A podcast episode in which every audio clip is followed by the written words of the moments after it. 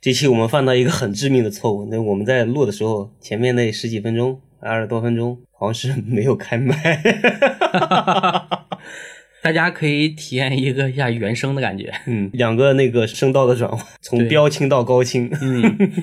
好，那主要为了弥补我们这次那个失误啊，我们这期就跟大家多讲一点， 嗯，真的把比这个毒品这个里面的故事，对吧？中国这个涉毒的一些大毒枭的一些这个，主要是平眼主要街，是眼睛，对对，这个因为这故个事事件太出名了。嗯嗯，然后多给大家讲一讲。行，那废话不多说啊，我们嗯进入正题，进入我们本期的一个节目。我们开始。嗯，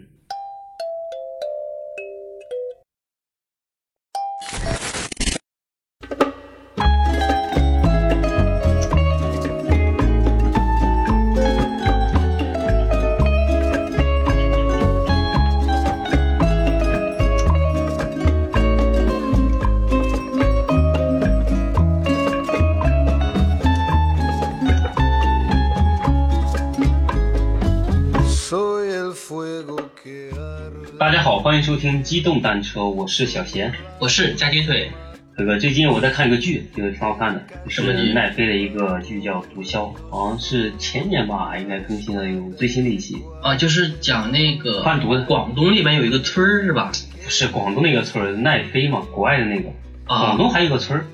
啊，我之前看了是一个在广东那边有一个贩毒的村子，一整个村儿都是贩毒的。中国还有这种事儿。对，那个村儿在广东的汕尾那边，可能是叫博社村。我社村，对，那一个村子人都姓蔡。这还真没听说过。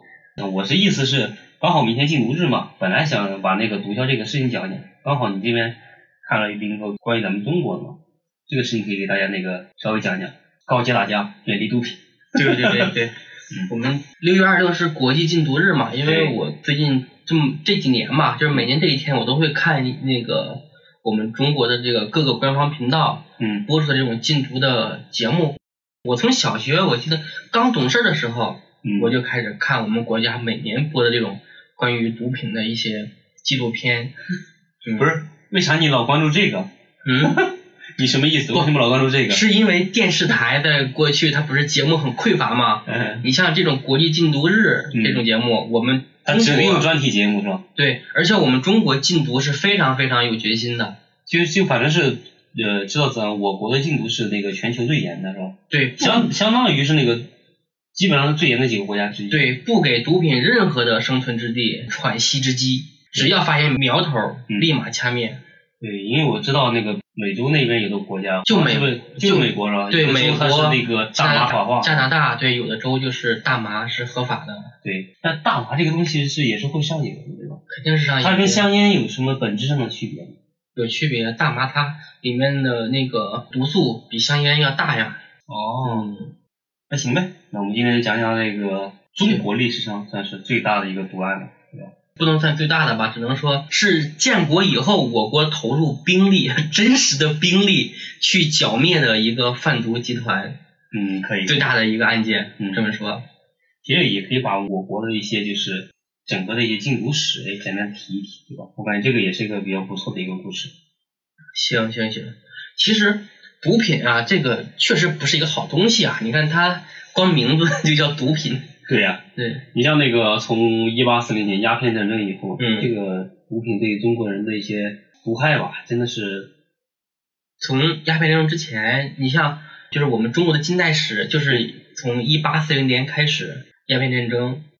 那鸦片战争的导火索是什么？还记得吗？英国亲授鸦片嘛，是吧？对，然后林则徐在虎门销烟嘛，因为虎门销烟销毁了大量的这种鸦片，嗯然后英国一看损失大了，就开始跟中国谈判，嗯，你要赔，那中国挺硬气，不赔，嗯啊，不那干球的，我操！然后鸦片战争 虽英然没干球啊过，对，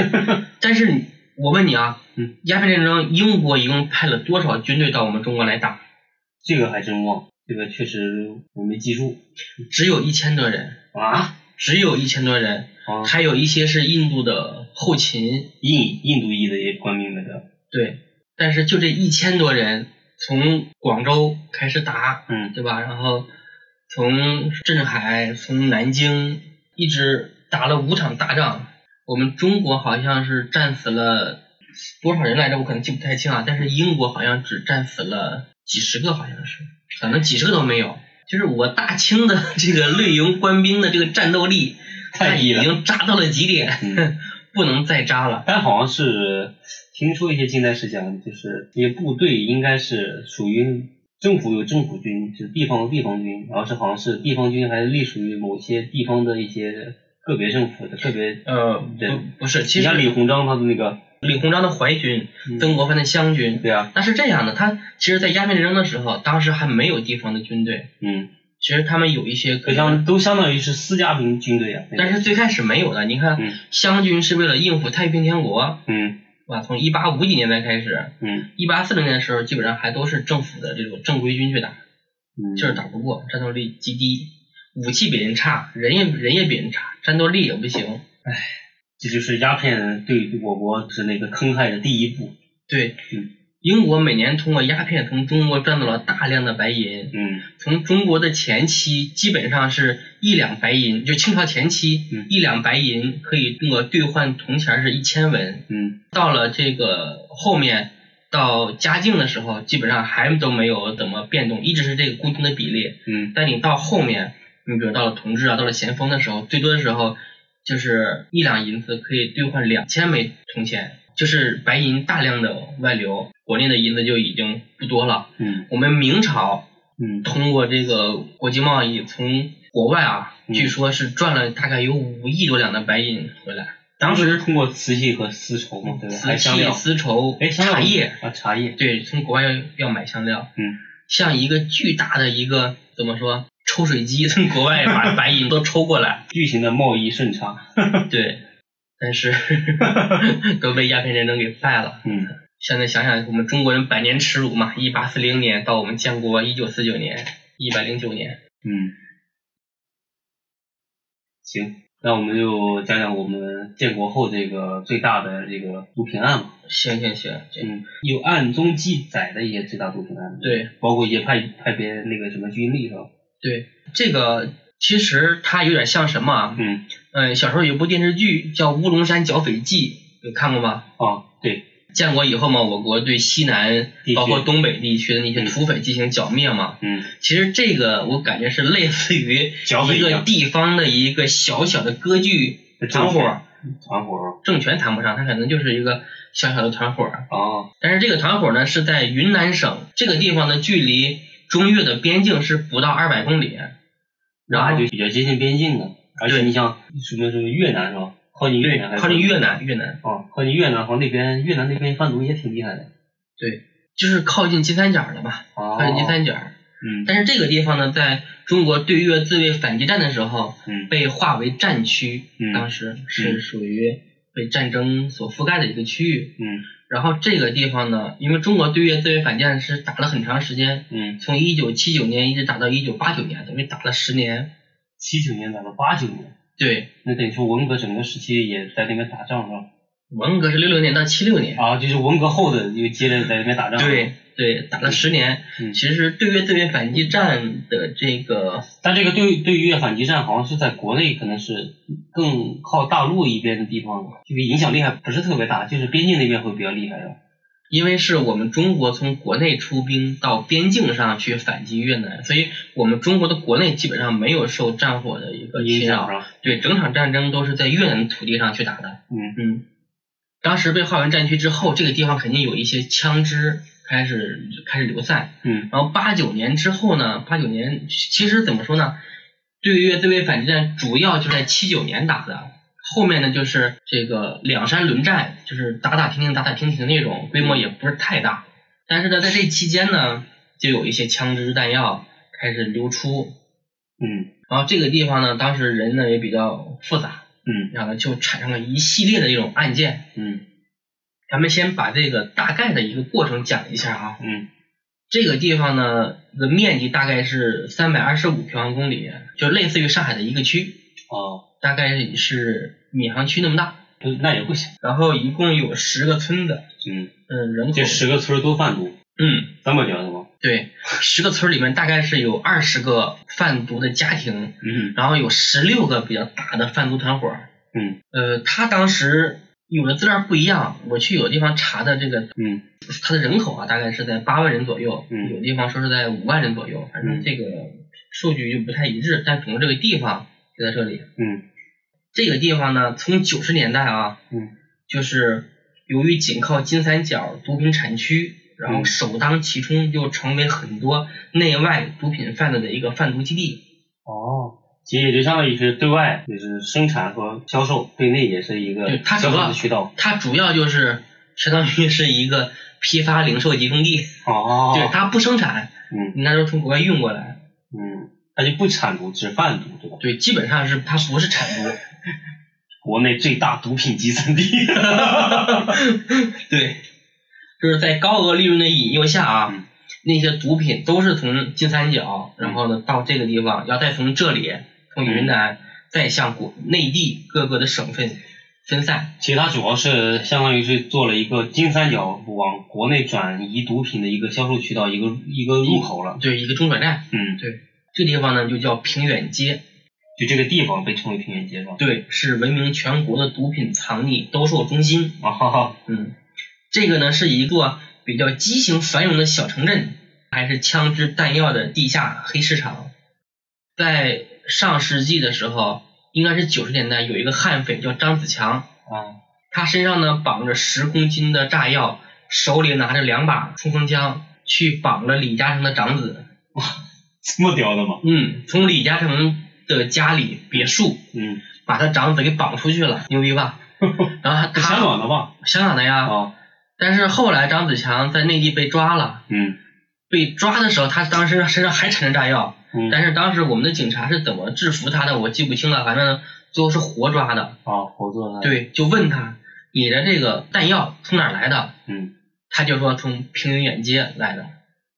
就相当于平野街那边除了贩毒以外，还贩卖军火。这个对，对对 对，相当于是一个毒品走枪私的一个黑市。毒品、枪支的嗯这个 售卖中心、嗯，批发零售都有。其实以前小时候还在比如说那个街头巷尾的小广告上面贴嗯，看到过有人写那些什么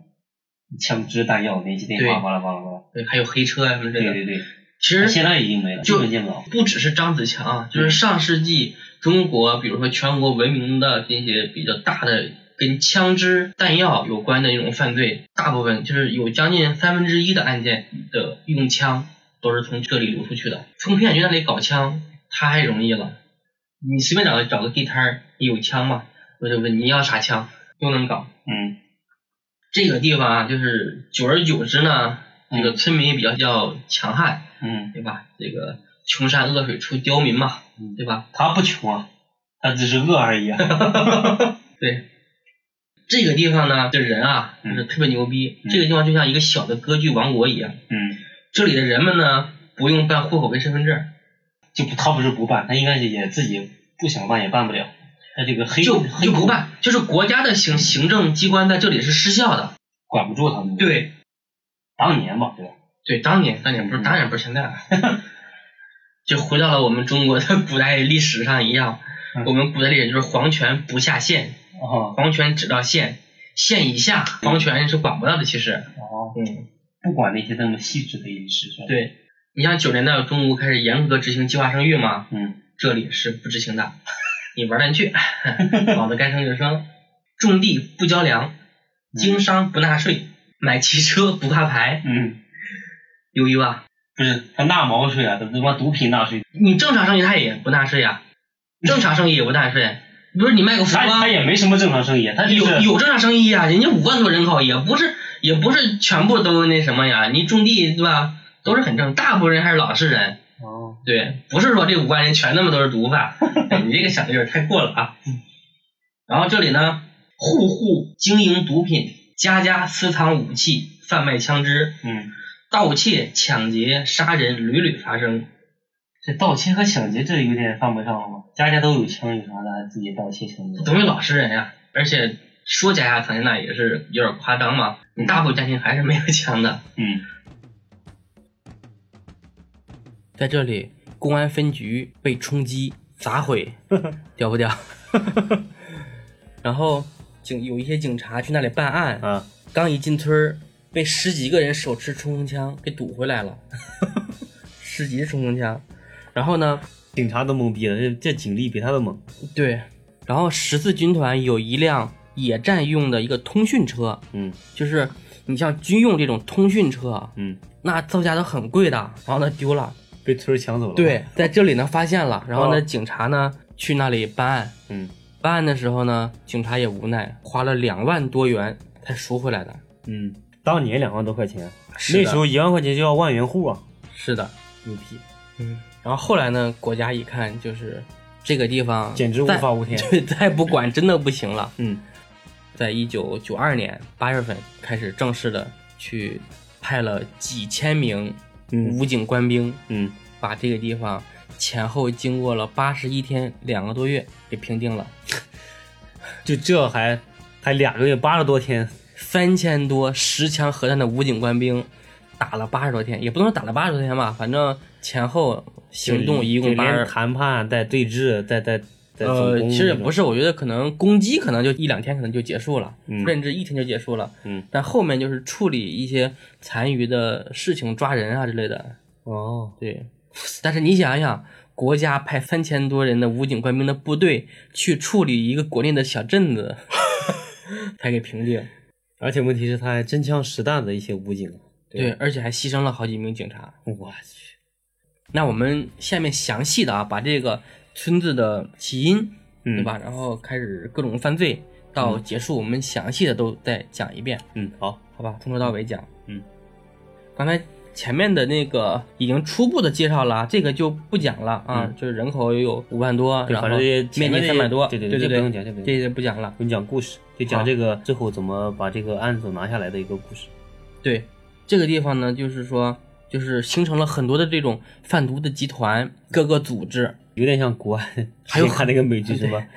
还有很多的大毒枭。嗯，然后这个地方呢，就是说从他们主要贩卖的是不是就海洛因？那时候是还是海洛因？是不是，呃鸦片、海洛因，还有其他的，当时冰毒可能还没有，那冰毒已经很后面了，冰毒算对，比较冰高级的毒品。冰毒在后面才有，对，当时还没有，主要用的就是海洛因和鸦片。鸦片，鸦片是不是就太老了？鸦片不老呀，其实我之前听老一辈人也讲过啊，其实最开始鸦片你知道叫什么名吗？嗯，叫福寿膏，那就很早以前了对，就吸它很舒服嘛。啊。但是最开始呢，我就是我听我家里的老一辈的人也讲过，就是最开始那些鸦片，嗯，呃，过去有些人，比如说咳嗽啊，有一些头疼脑热是当药用的，哦，因为它有麻醉作用嘛，你就不疼了，嗯类似于现在的止疼片儿，但你用多了，它就还是那个会上瘾嘛。嗯，这个地方呢，就是咱们前面说了嘛，有人、有毒品、嗯有枪，还走私车，甚至一些军用 的车，对吧？就这样，在这个有暴力的人，还有暴力因素哈、就是暴力加持情况下啊，嗯，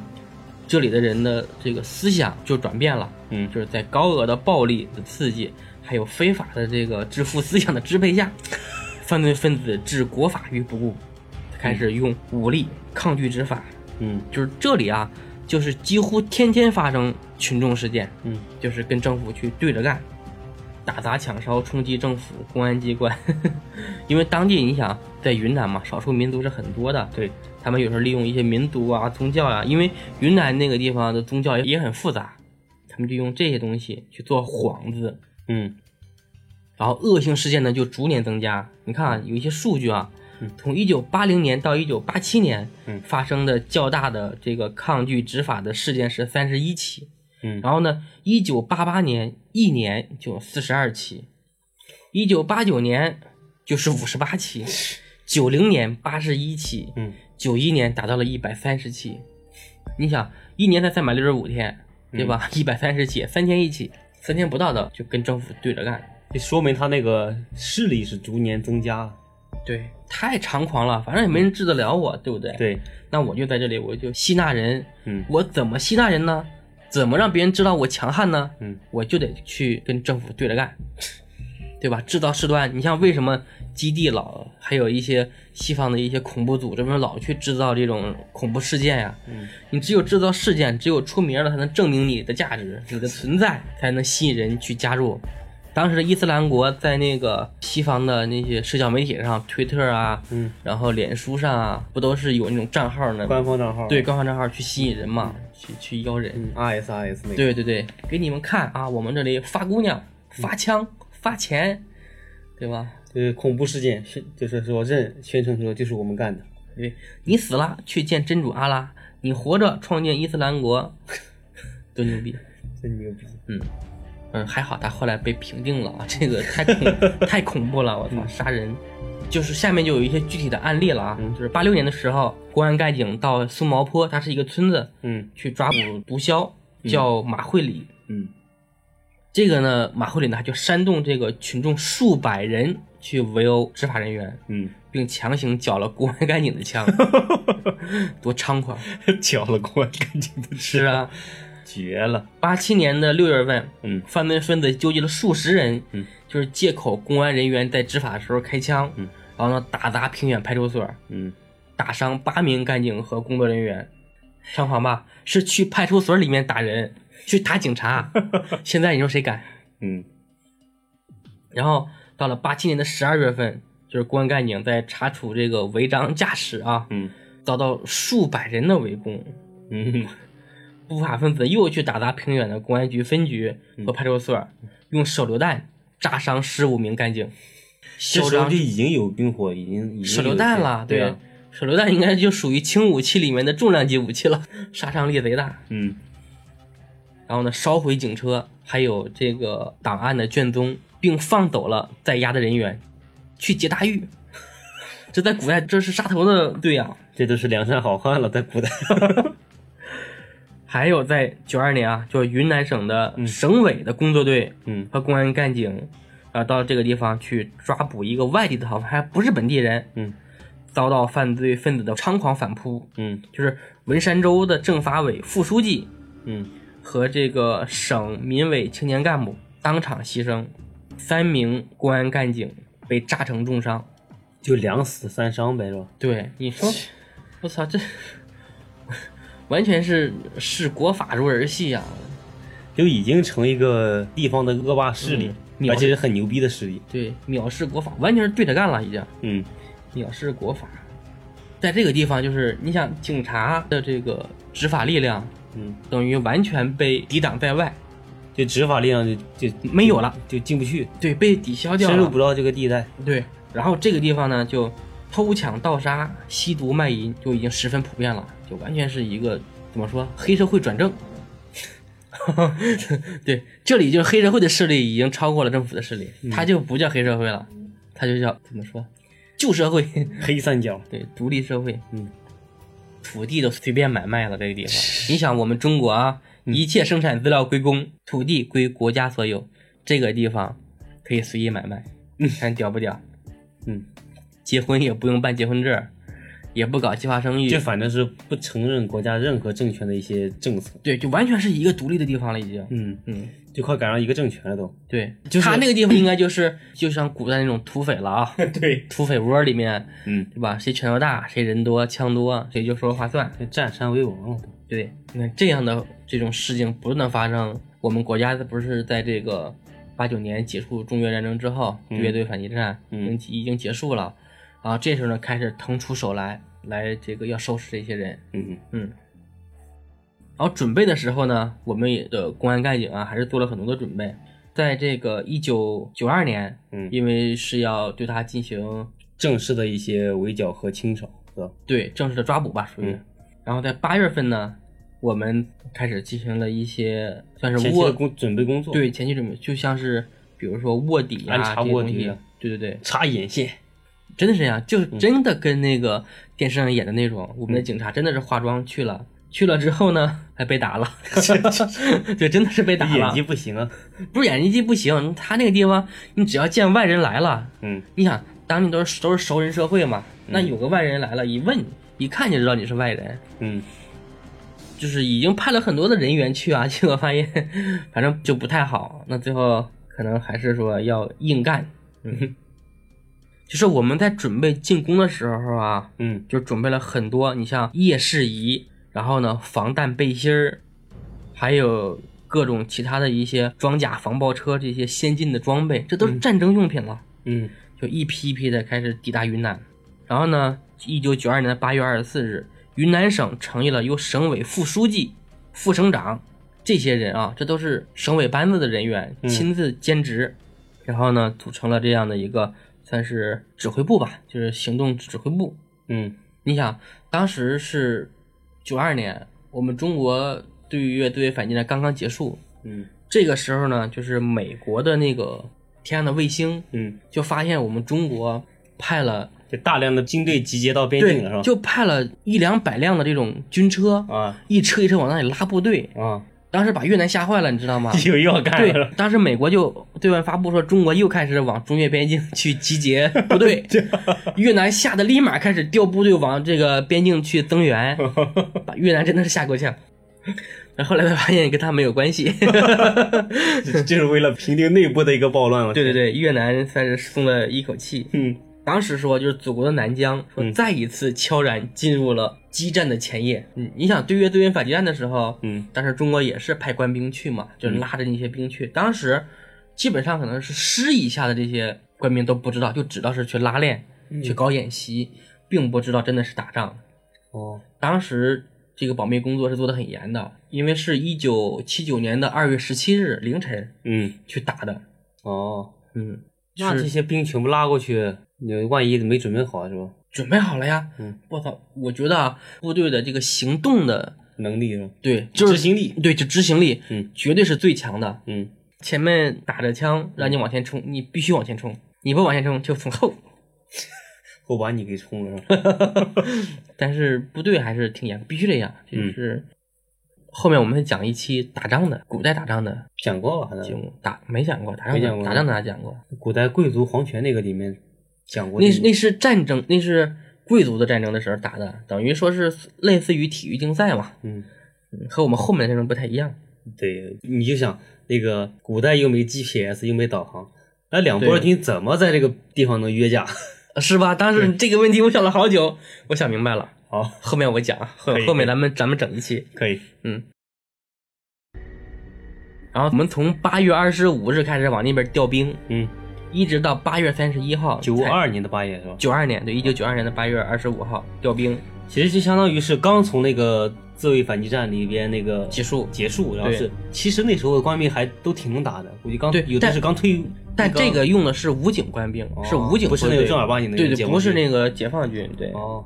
到了八月三十日晚上啊，嗯我们到三十一的凌晨，嗯，这个时候，三千名的武警和公安干警开始突然出现在平远街的外围，嗯，一场正义与邪恶的大厮杀即将在这里开始。跟电视剧似的， 在八月三十一号的早上七点整，嗯然后呢，在天空上升起了两颗红色的信号弹。嗯这个时候呢，就由武警和公安干警混编的二十支抓捕小分队直扑二十名批捕在册的重大罪犯的巢穴。你想，那么多人去抓二十个人，三千人去抓二十个犯罪团伙，相当于嗯对吧？就是每一家的兵力是配了一百五十人，相当于一个连。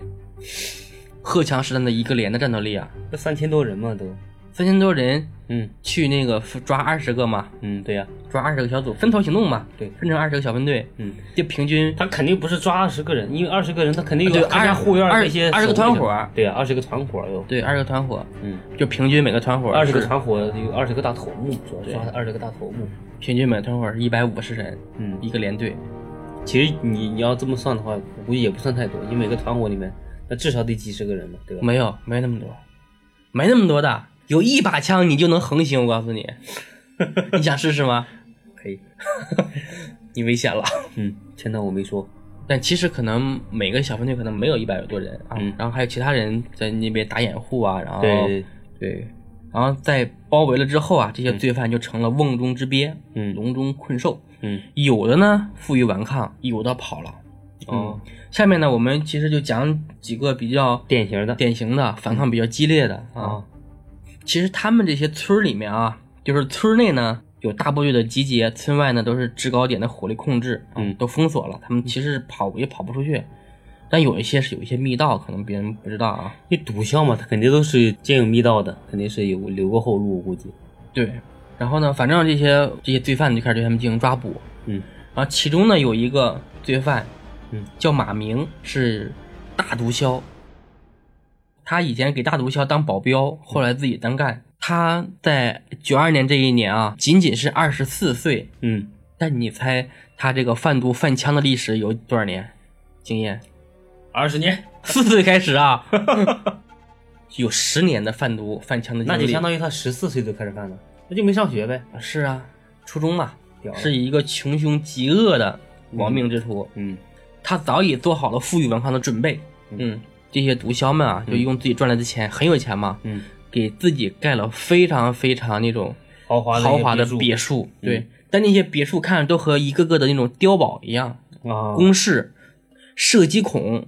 哦然后还有掩体，全都建好了。嗯然后还有紧急通道，在各个部位、各个的这些射击点里面都备有备用枪支和弹嗯药。然后呢，警察在抓的时候啊，那谁也不想减少损失嘛，那我第一步嗯先喊话先喊话劝降，里面的同志对，听好了拿啊，大喇叭喊呢，对吧？哒哒哒，一梭子子弹打出来 了，你这还怎么打，嗯，是吧？这还怎么谈判？对，这还怎么谈？嗯嗯嗯，那就只能打。嗯，这时候呢，就是担负抓捕任务的这个文山州支队副中队长叫杨德，翻墙跃入院内，向马云投向不是啊向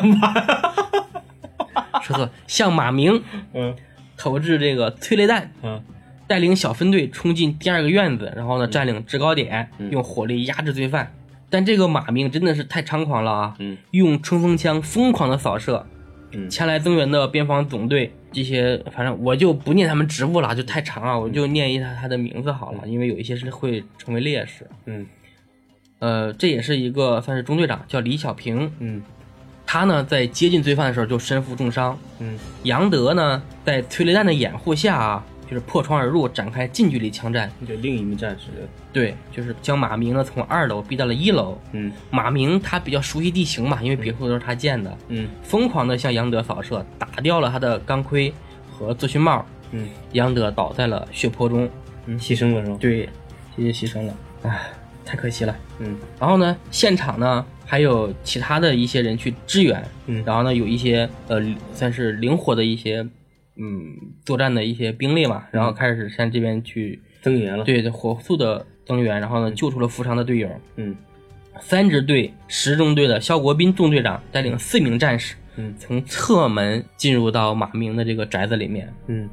然后也掩护其他的这些战士去攻击。嗯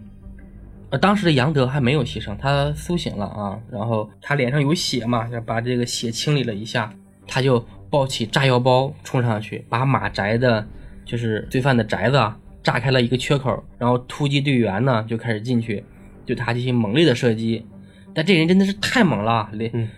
然后都已经发了那种四零的那种火箭弹，嗯还有催泪弹，嗯，对吧？但是这哥们儿呢，还是从后窗逃窜，然后负责在这个宅子外面封锁的的算是战士啊，嗯然后呢也开始开火，已经打中他了，但是他又跑回来了，嗯然后从玉米地里最后呢滚到了一个臭水沟里面，就不再动弹了，应该是中枪之后，然流后血过多对又跑了，但是没跑远就不行了。嗯从他身上呢就缴获了冲锋枪一嗯支、手枪一支、子弹三百六十二发。三百多发子弹很沉啊，是的，小子还挺有劲儿的。然后前后的战斗持续了一小时四十分钟，他就一个人嗯持续了一小时四十分钟和嗯那么多的算是武警官兵还有公安干警跟他打的时候打枪战。啊，跟他打的其实是没有那个战士牺牲的，只有重伤是吧？是啊，你说多厉害。然后另外一个就是，嗯、马明这边已经结束了嘛，嗯他被击毙了。然后另呢外，一个作战小分队是吧？对，然后另外一个罪犯，嗯叫马慈林，都姓马，他那个是不是犯罪团伙都是马姓一族啊？他云南那个地方啊，嗯我、怎么说呢？因为云南有一块区域，嗯，大家都是信奉伊斯兰教的，哦可能回族比较多，哦，然后呢就姓马的也就比较多，但是嗯不一定跟这有关系啊。嗯嗯，看来姓马的都厉害呀、有史自东都厉害呀、然后呢，这个罪犯呢叫马茨林，他是这个平远街一带里面老大里面的老大。也是枭中之 枭，毒中对之霸。你像别就是别的老大看见他，可能都要给他去敬三分。对，嗯就很屌，那真的是江湖大哥一般的人物。嗯，他在这呢是非常有名的恶霸和黑帮的首领人物。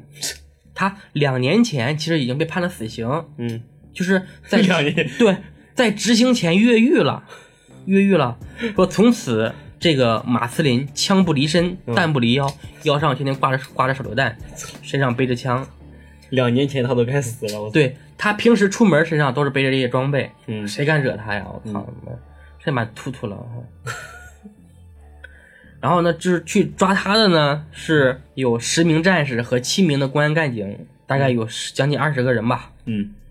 他的这个院子啊，就是前后有两个院子宅子里面，嗯，它的楼房结构坚固复杂，墙壁呢还有夹层，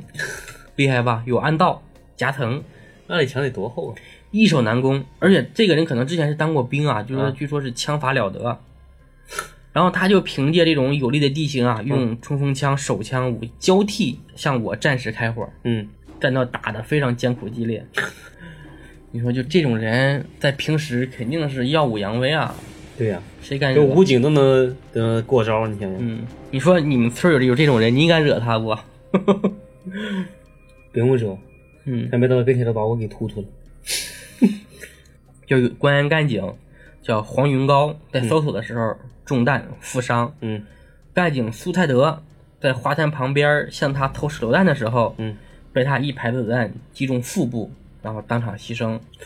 这个是牺牲了一个了，牺牲了一个。但是这个战士也挺伟大的啊，因为他在战斗前把自己的防弹背心让给了别的队友。要不然他就不死了。嗯对，其实军队里面的这些呃战士，他们思想觉悟都很高的。嗯你像我爸当年就是在唐山大地震的时候，他们作为这种官兵嘛，不是去赈灾嘛，嗯当时我爸就把一个三等奖给让三等功，啊，让给别人了。对，让给了别人。当时我跟我爸说，我说你不觉得可惜吗？我爸说不可惜啊，我当时大家都是这样的，很谦让。对，很谦让，这些什么功劳之类的都是都是抢别先人让给别人。怎么说呢？就是思想都很先进。思想觉悟度很高，对，当年我爸也差一点儿被那个调到中越战场上，对对，真的差一点儿。嗯就是当时他们已经接到了命令，一级战备，然嗯后结果在出发前命令又被取消了。差点都没得你了，那也不一定，啊嗯那也不一定，去打仗了，说不定还能当个军官了呢。那就人生轨迹都变了，是啊，啊，那就没你，还是没你了。 那也不一定，为什么不能没有啊我？那主要是那时候你和你妈要是那个什么，俩订完婚了还好说，应该订完婚了。我爸这事儿就说当兵的时候经常跟我妈就打电话，行吧，扯远了，我们继续回去。嗯，就是在这个敌暗我明的情况下，嗯然后呢，别的队员像庞主宝、啊，还有尤建强、刘天茶，奋不顾身的冲进院中，嗯让这个马斯林的老婆带领的两个孩子，嗯，立即出院。啊，那相当于我军还是对无辜的人还是有保护的。对你像我们现在就是没有连坐了啊，就是你犯法呢，就你一个人担，对对对，对？吧？罪不及妻儿，嗯，我觉得干警这个时候还是还顾及到这块点。对，还是挺值得钦佩的。嗯，然后他们继续在里面搜索的时候啊，庞如宝跟这个马斯林遭遇了，嗯双方在室内打了个展照面是吧？，对展开了对射，嗯，我去对射，我对。庞如宝从卧室将罪犯打到院中，又嗯从院中赶进 厨房。庞如宝的枪法应该还是可以，毕竟是是战士啊，还是可以的。嗯，就是这个马斯林啊，他曾在国外受过枪战训练，应该是去过金三角那边。我估计他是以前应该是在金三角当过什么雇佣军这一类的，对后来尝到了贩毒的甜头，回国内个人发展。对，他也有催泪弹，也有手榴弹，你说厉害不？啥都有啊。对，然后他用这些东西掩护自己，又跑回了房间。嗯，他在突突了一阵之后啊，就扫射一阵之后，嗯从后窗跳到后院儿，然后呢藏在了女厕所里面，嗯然后呢伺机进行反扑。然后呢，庞如宝和并肩战斗的干警高文亮交替掩护，嗯从厨房内冲出，转移到后院的厕所旁，嗯，对他那地方进行射击。一射击。投弹，嗯嗯，然后呢，被躲在厕所内的马贩一梭子子弹击穿钢盔，倒在了一起，两名战士一起牺牲了一。起牺牲。，对，就是在抓捕马茨林的时候，三名战士牺牲，嗯就是刚才咱们前面说的这两个战士。嗯哎，想想真的是太可惜了，而且他们都很年轻。我后面其实在在电脑上我去搜过资料嘛，然后有一个牺牲的警察的妻子，嗯还保留着当年那个战士的遗物，嗯还有军服拿出来，依然是痛哭流涕啊，嗯真的是，啊，想起来还是满是伤悲。你隔着屏幕就能看出来，你自己也能感同身受，太难受了这种感觉。嗯还有之前看过一个，就是前段时间不高考嘛，就嗯是有一个呃学校就是开一个家家长会，嗯然后呢那个在开家长会的时候呢，有班主任就公布一些加分政策，嗯，说烈士的子女可以加二十分儿。哦，这时候就有别的的家长就说嗯，凭什么给这些给他们加二十分儿？太不公平了，我们也很辛苦的去学习。嗯，这个时候呢，班上可能真的是有一个烈士家属这孩子不应该不是孩子，是孩子的妈妈。遗孀，对，他就说：“我宁愿不要这二十分儿，我愿意让我丈夫回来。嗯，”哎，你想想，其实想想，他们是为了国家和人民做出的贡献啊。是，我觉得加二十分儿都是少的，应该让他们直接保 送。真的，我觉得应该是这样。嗯，战战友牺牲了嘛，然后别的战士也真的是就是很伤心欲绝很对，伤心又很气愤。嗯然后呢，别的增援的同志们也都赶过来了嘛，然嗯后十多个官兵和干警最后一起拿十几把冲锋枪对着这个马茨林开火啊，然后反呢正，也不知道他在哪儿，就一通突突是吧？对，反正最后大概知道他那个地点，那就朝那个地点移对，动。最后马斯林被当场击毙，嗯，呃，尸体呈蜂窝状，被真的打是穿了都真的是被被打成了筛子。嗯在这个抓捕马明、马斯林的战斗就是结束了，嗯，极大的震撼了犯罪分子，然后呢，也表明了党和政府这个缉毒的决心嘛。嗯，其实主要就是在八月三十一号这一天，把这些等于把这俩大毒枭给干对了。等于战斗就已经是结束了。嗯嗯，然后还有其他的啊，嗯就是其他的一些算是毒枭吧，嗯也腰里啊掖着手榴弹，怀揣手榴弹的一些其他的毒枭，比如像马金河、马国民 也都是姓马，那肯定这个村儿都是姓马的。那他们去的应该都是一些回民。你想，当年回民的战斗力就是很强。当年呃长征的时候，我们组织一个就是西路军嘛，嗯去往那个甘肃、宁夏那边去打，嗯结果呢碰见西北的马家军，嗯就是算是伊斯兰的部队吧，嗯应该也是属于跟他们应该也都姓马，都是回民。嗯，然后就是红军的西路军两万多官兵都那是没干过， 被打散了，我去，最后一共就可能就活了三百多人。两万多名剩三百多人。对，因为他们战斗力真的挺强悍的。嗯，好吧，啊，这些罪犯呢，就吓得就是不敢动手。真吓尿了。对，真的，你想，你开火了，绝对活不了。如果你嗯不开火，政府呢，他也不可能说把所有人都杀掉。然后呢，还有人就是，比如在攻打马明的时候啊，嗯他那房间里其实还有别的的罪犯，嗯他当时在射击孔里面嗯已经做好了瞄准动作，嗯，但是后来看这个政府太猛， 不敢了。嗯对，，还是干不过正规军嘛。然后最后他就悄悄的把那个手指从扳机上给移开了，就没有开枪。嗯就是战斗嘛，主要就是在八月三十一号，嗯，在马明击和毙二马以后。对击毙，后面还有好多马，哦， 就是在马明和马斯林被击毙以后啊，嗯就是后面其实主要就是开始一些政治宣传。我估计前面这两个人可能就被当猴儿一样被宰了，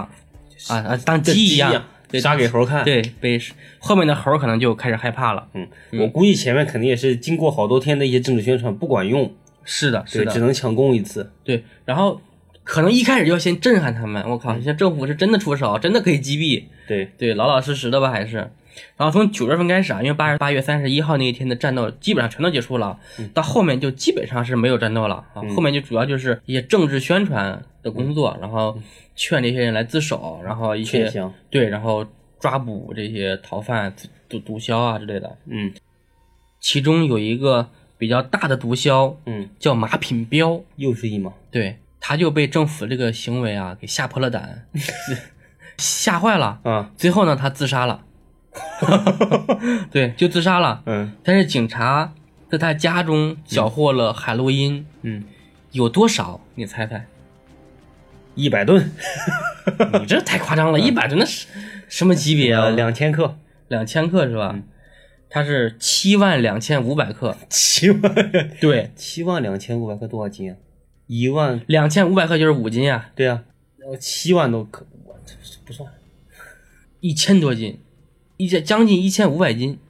差不多，确实。咱俩这数学没没没算错吧？就就当是一千五百斤，行吧，行吧。然后呢，别的这些罪犯啊，然后也开始呢陆续的，有的是观望躲藏，有的是呢开始陆续的去自首。 嗯，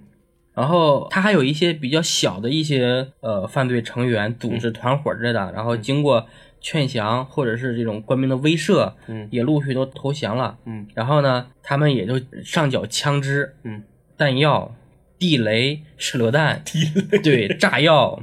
军用的枪支、民用的枪支都有很多。嗯然后其中有一个在中寨村儿有一个二十七岁的一个人叫马国民，嗯他是一个藏得很深的毒枭啊。嗯，他最后投案自首的时候呢，是交出了冲锋枪一支，嗯手枪一支，然后呢就是不需要毒品。哦，然后政府呢就派了好多人对他进行，呃，进行劝解，嗯，给他做思想工作。嗯最后呢，这个叫马国民的人打消了这个侥幸心理。嗯，你猜他交出了多少毒品？上个都七万克了，对这个十万克，对，这个他是四万九千一百克哦海洛因，小毒枭，对，和大批的啊赃中款，毒枭， 这也算大毒枭了。嗯然后后面也还有一个人啊，就是被公认是一个穷光蛋，嗯，上缴的这个毒资两百万，就是毒枭里面的穷光蛋，对，九当二年年啊对啊两百、我记得九二年，那时候一万块钱万元户，九二年我还没有太多的记忆呢，九二年我还没出生呢， 快了快了，我还没多少记忆。我记得我的小时候应该是九七年、九八年、九六年的时候，嗯手上有五毛钱拿的已经很开心了。他们那时候就已经是几百万、几百万这，九零年代初的时候一万块钱真的就就当时还叫万元户好吧？嗯，对。然后政府啊，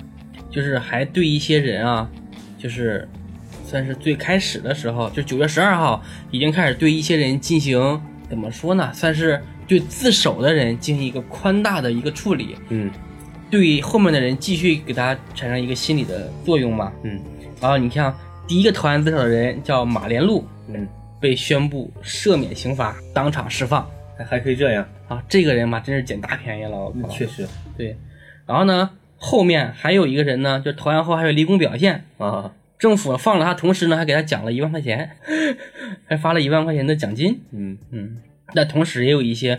呃，罪大恶极的那个大毒枭、嗯大毒贩，像沙国柱、王粉英啊，这两个人不没有终于马不姓马了不姓马了，对，嗯被判处死刑，依法枪决。嗯这个时候呢，他们一看啊，政府也还挺宽大的嘛，嗯，杀伐果 断。对，然后前后呢就有好多人这种，就是妻子到劝劝丈夫，母亲去劝儿子啊，嗯来自首。嗯，就是说，就是有还有一些人自首嘛，自首，但是他不交代他的犯罪事实呃，对，比如你藏匿的赃款啊，然后赃物啊之类的啊，有一个叫贩枪大王，嗯，叫马国选，嗯，又姓马又来了，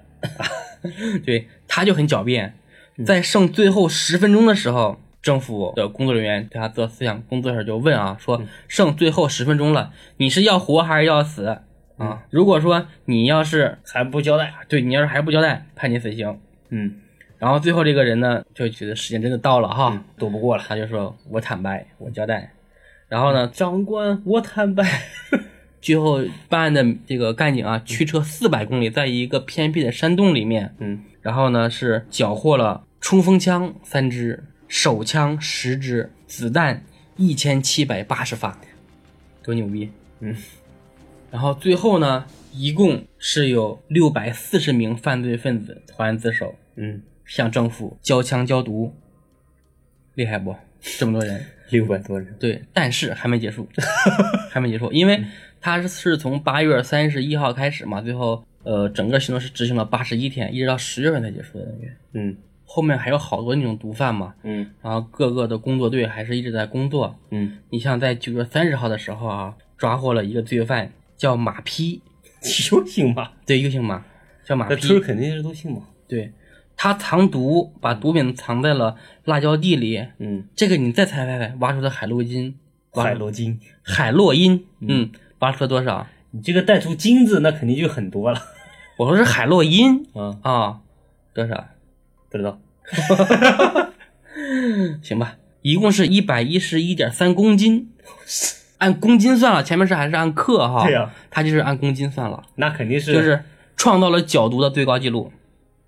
然后十月一号呢，这些这些干警啊，又从一个可疑的地方挖出了一个塑料桶，嗯，这个桶里面的毒品也是重三十五点二公斤。也不知道哪个毒枭藏的是吧？对，这个肯定就不没人认了。对。你看多么的厉害，嗯，其中啊还有一个双枪女霸，对，双枪老太婆叫马琼芬也被扣押。嗯反正后面就开始陆续的抓人嘛，抓了好多，嗯呃，主要是自首的多嘛。嗯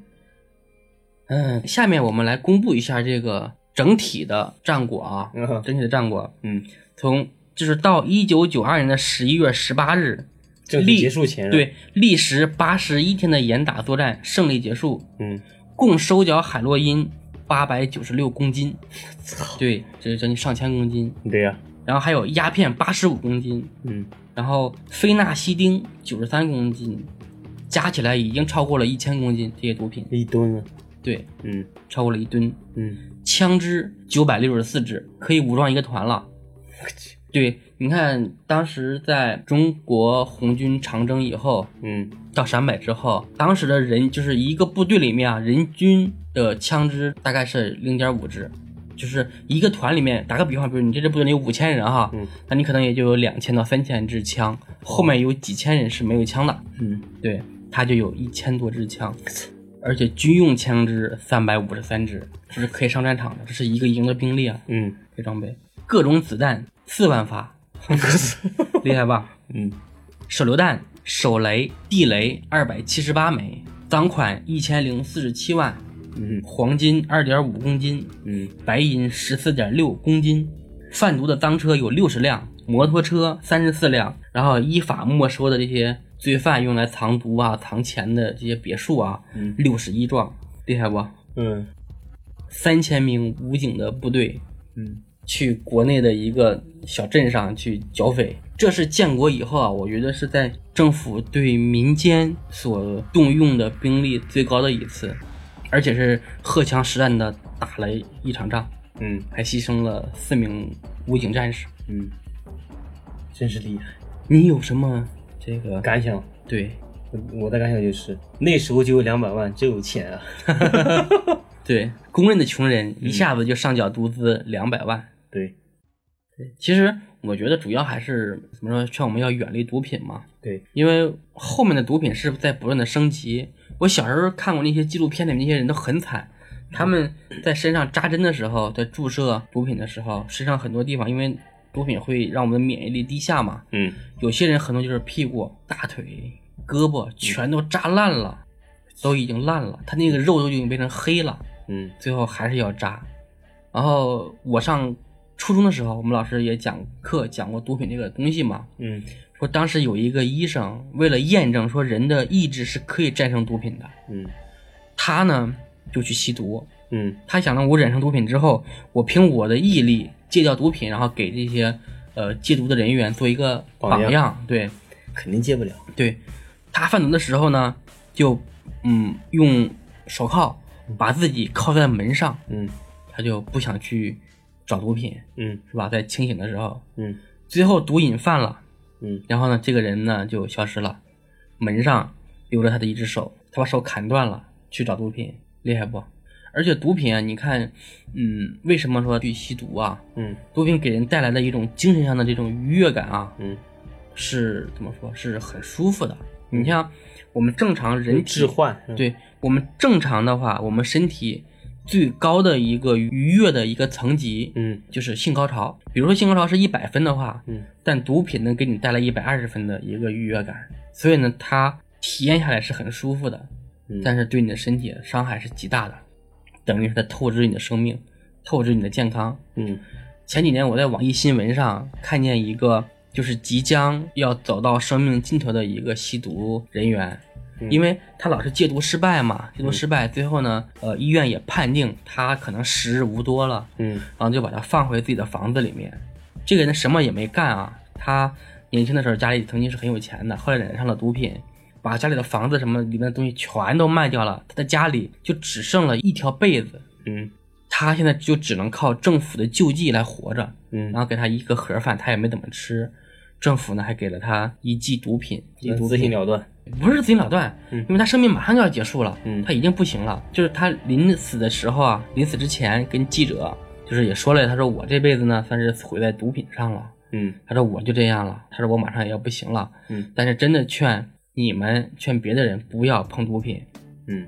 然后呢，他打完那种就是那一针的毒品之后，嗯他的精神呢就好了很多，就是有了一些精神啊。嗯然后呢又说了一些话，然后过了几天，这个人就没了。嗯，就是你吸毒之后呢，你身体一直属于在亢奋的状态，对你也不需要吃喝，对你一个苹果可能就能让你能坚持一到两天。你正常人一天吃一个苹果，一般人都受不了。嗯，但是如果你是在吸毒状态下，你是可以的。嗯，毒品费钱，耗等于是在消耗你的生命。，对，主要是费钱。嗯，也不是啊，主要还是对身体不好。对，身体不好，嗯其实有很多这种毒品啊，还是还有很多那种新型的毒品。你现在看，都很多了，就最开始以前的时候，听嗯，说什么 K 粉，后来又变成什么冰毒是到冰毒冰毒还是在 K 粉前，对对对， K- 然后是冰毒后又变成的什么 K 粉，然后是就是那种那种稀释的那种是吧？就纯度越来越低了，相当于嗯，就是那个上瘾性不太高，慢慢的话会让你上瘾的。后面变成什么摇头丸、整红药丸，啊乱七八糟的就越来越多了。你像之前我看是哪一年我不记得了，可能是在两千零几年的时候，嗯也是有一个国际禁毒日的时候一个专题片，嗯当时呢是把我们国内一个叫一个大毒枭叫刘昭华，嗯这个人非常有名，大家可以去网上搜，他简直是化学天才，就是在生产自己做毒呗。对他是生产毒品的，嗯生产毒品的时候呢，它主要是冰毒，嗯生产冰毒呢要用到一化学原料，叫麻黄碱还是叫麻黄素嗯啊？反正这个东西是必需品。我们国内呢对这个东西管控非常严，嗯基本上就是很难买到嘛。嗯后来呢，他自己靠研究化学，嗯就是绕开了这个麻黄素，特别厉害。嗯就是世界上很多的这种大学的这种化学教授、博士、专家、老师们啊，没有研究出来，他研究出来了。就是他非常有钱嘛，嗯然后后来呢，国家队开始抓他，他就跑了好几次。嗯跑了好几次呢，他说最危险的地方就是最安全的地方，嗯他又返回他的老巢里面，在那里活着，嗯潜伏在那个里面。警察后来是通过什么原因啊？就是发现他这个房子里面有一些微弱灯光，啊就是有人居住的一些痕迹哈。嗯然后警察秘密潜入把他抓到了。嗯临抓的时候，他的房间里面堆着大量的方便面，嗯然后那种瓶装那种罐头、呃豆腐乳啊之类的这些东西啊，咸菜之类的。嗯，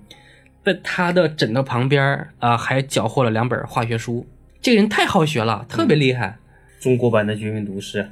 他可能是已经被枪毙了。哎，因为绝命毒师是自己身患绝症以后，他是对为了家人才去贩毒的嘛。对，但他不是，就是为了啊就是为了挣钱。啊嗯，他有好多次他也说啊，嗯想干完最后一票就不干了。嗯但是钱的诱惑嘛，嗯而且别人呢也是说你不给我供货怎么怎么着嘛，反正说上了黑道，嗯上了一定贼船下不来了。对，也不就是不那么好容易脱身的，对，最后被抓。大家可以搜一搜，叫刘昭华，很厉嗯害。然后前开头说那个广东那个制制制毒村，嗯不叫博社村，嗯这整个村子都是一个家族，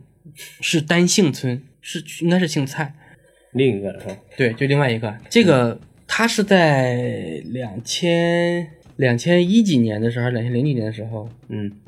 被剿灭的。当时的那个村长被枪毙了，嗯那真的是全村儿生产毒品，因为都是单姓嘛，都是一个家庭，都是一个人的后代。一个家族。对，从宋朝的时候的一个人的后代嗯延续到他们那个时候，那个村子已经有将近两万人，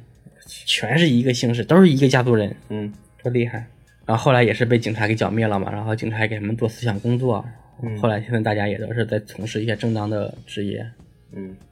所以远离毒品，千万不要尝试。对，千万千万不要尝试，嗯对，尤其是涉世未深的青少年。如果听到这期节目的话，就不要尝试任何陌生的一些人的对递给来的药药物或者一些，香烟呀、在酒吧里面哈、也不要轻易的去抽陌生人的香烟，嗯，不要喝陌生人的饮料，对，这样。嗯，生命很美好，远离毒品吧，这是算是我们给大家的一个忠告。嗯嗯，而且我们国家对毒品的打击也确实是非常非常严厉。对对，因为我们国家的衰败就是从毒品开始的。对，为了如果你避沾染毒品的话，你不光体验到那个毒品的暴击，你还能体验到国家的暴击。 为了民族的富强对， 为了自己的健康，珍爱生命，远离毒品。对对对对，大家加油吧，什么叫加油吧？加油学习呀、嗯，行，那我们今天就讲这么多。好好，这期就这样，好，拜拜。嗯，拜拜。